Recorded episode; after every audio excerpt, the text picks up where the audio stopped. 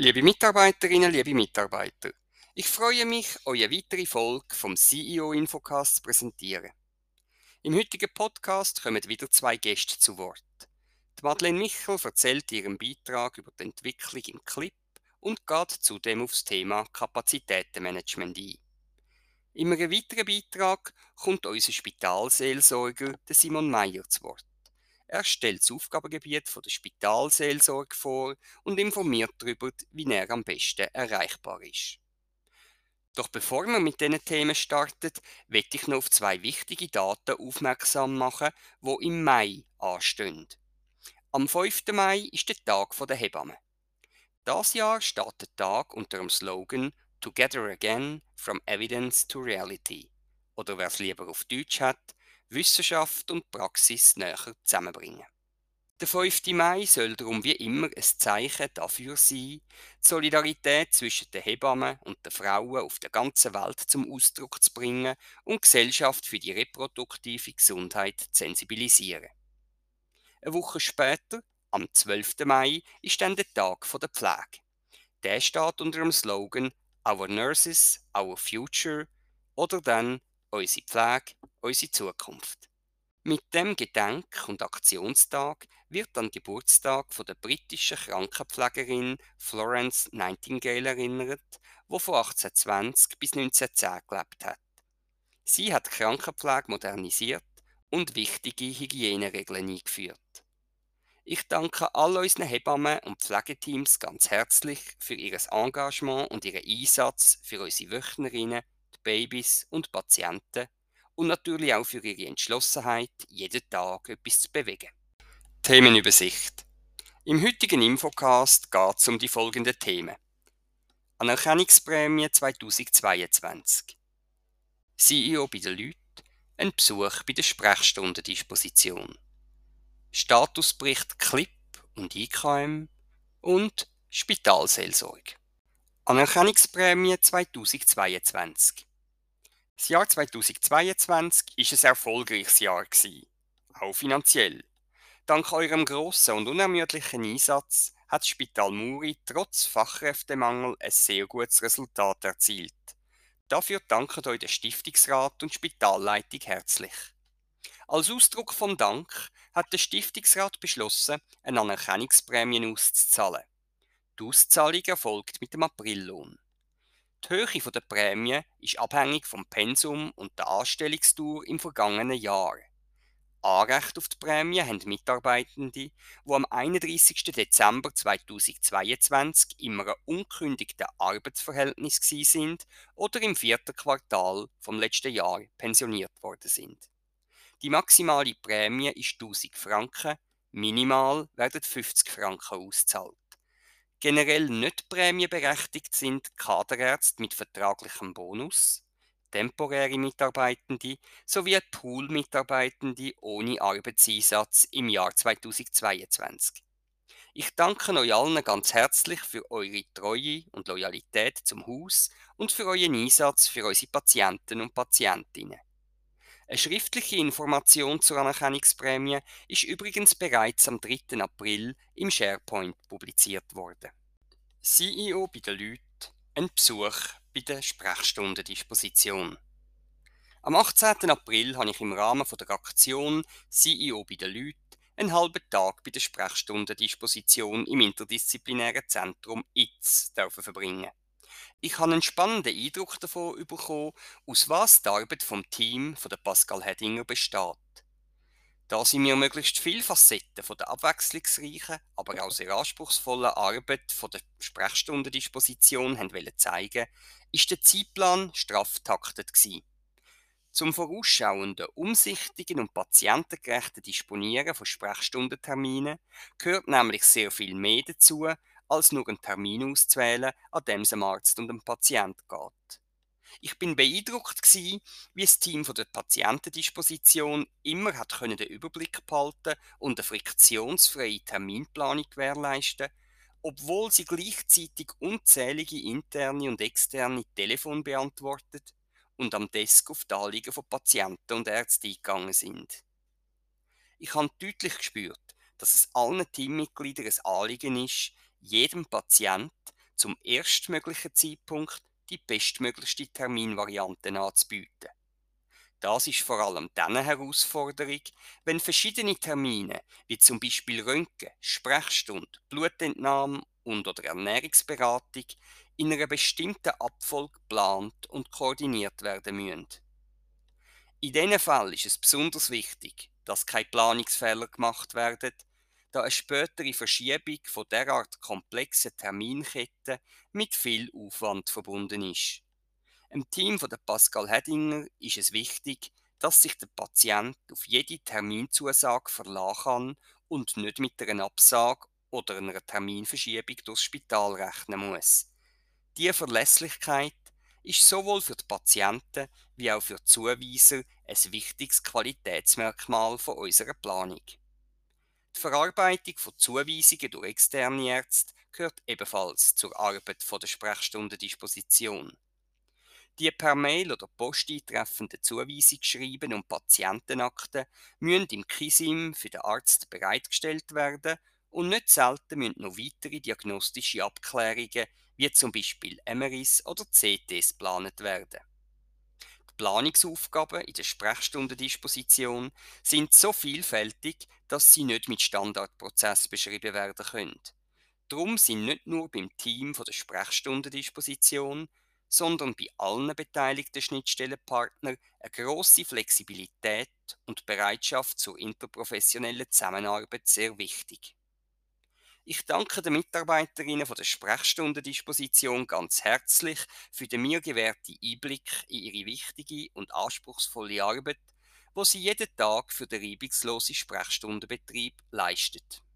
Statusbericht CLIP und IKM Seit dem Januar gibt es den Bereich klinischer Betrieb, abgekürzt CLIP. Der CLIP wird geleitet von der Madeleine Michel, wo auch Mitglied von der Spitalleitung ist. Madeleine erzählt in ihrem Beitrag, wie der CLIP gestartet ist und was man in den ersten drei Monaten vom Jahr bereits erreicht hat. Dann geht sie aufs Thema IKM ein.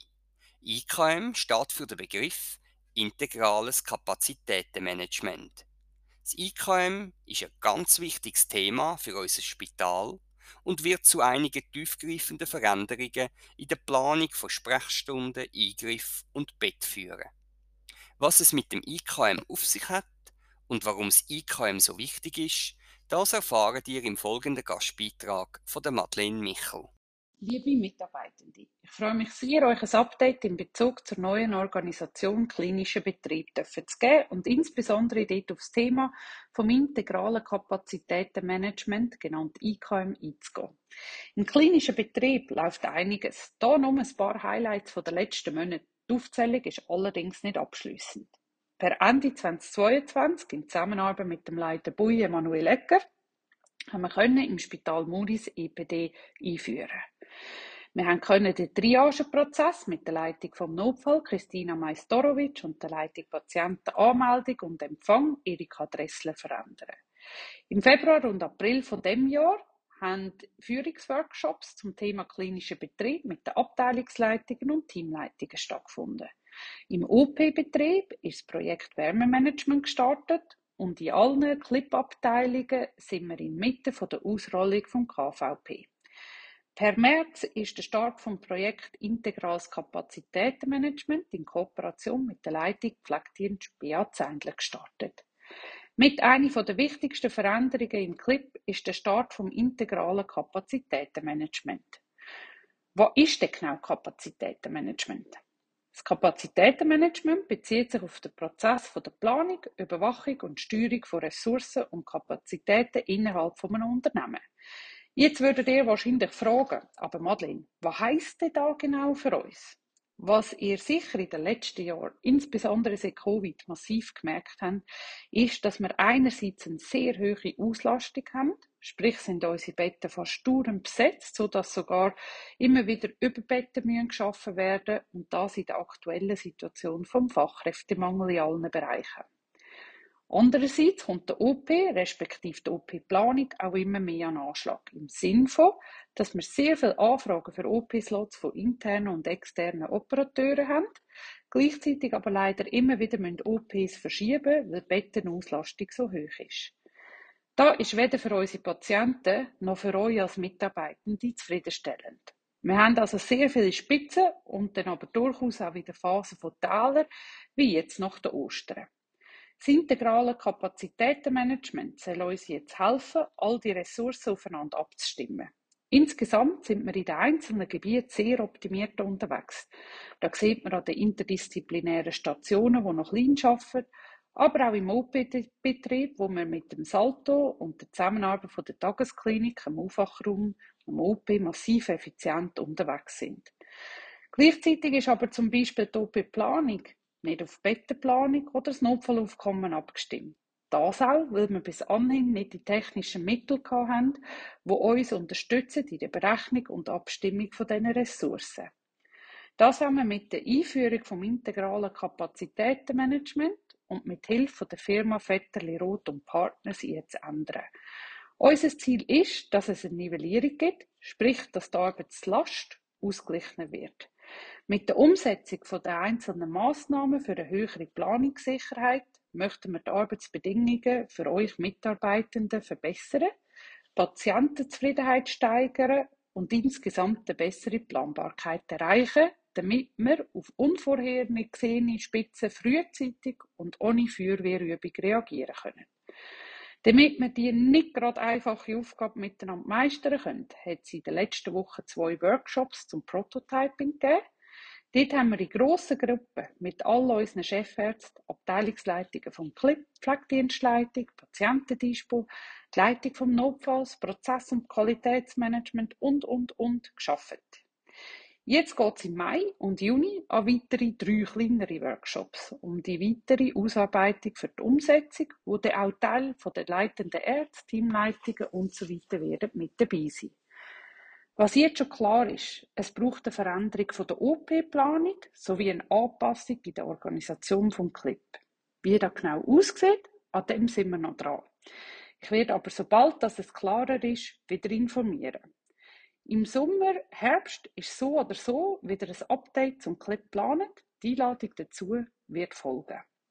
Ich freue mich sehr, den Weg mit euch allen zu gehen und sehe ein riesiges Potenzial. Ich danke euch sehr für eure Aufmerksamkeit. Kommt doch bei Fragen bitte einfach auf mich oder meine Abteilungsleitungen zu. Spitalseelsorge.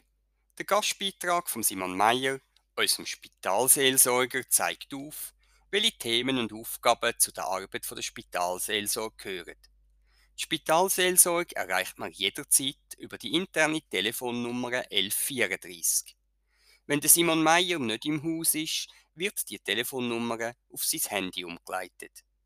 Der Simon Meyer ist für Patienten und Angehörige und auch für die Mitarbeitenden vom Spital Muri da. Er bietet eine ökumenische Seelsorge an wo es nicht auf die Konfessions- oder Religionszugehörigkeit ankommt. Bei der Seelsorge im Spital geht es um die Situation vom einzelnen Mensch und der Seelsorger von der Landeskirche ist auch für all die da, wo nicht eine spirituelle Unterstützung, sondern einen einfühlsamen zwischenmenschlichen Austausch suchen. In seinem Beitrag erzählt Simon Meyer von sich und seinem seelsorgerischen Alltag. Mein Name ist Simon Meyer. Ich bin der Spitalseelsorger und es freut mich, dass ich eine kleine Sequenz in dem CEO-Podcast übernehmen Ich bin verheiratet, Vater von fast all volljährigen Kindern und ich bin sportberufener Theologe und Seelsorger. Ich habe früher im Erziehungsbereich, im Personalentwicklungsbereich von der Versicherung gearbeitet habe auch im Outplacement-Bereich gearbeitet, wo Leute ihre Stellen verloren haben.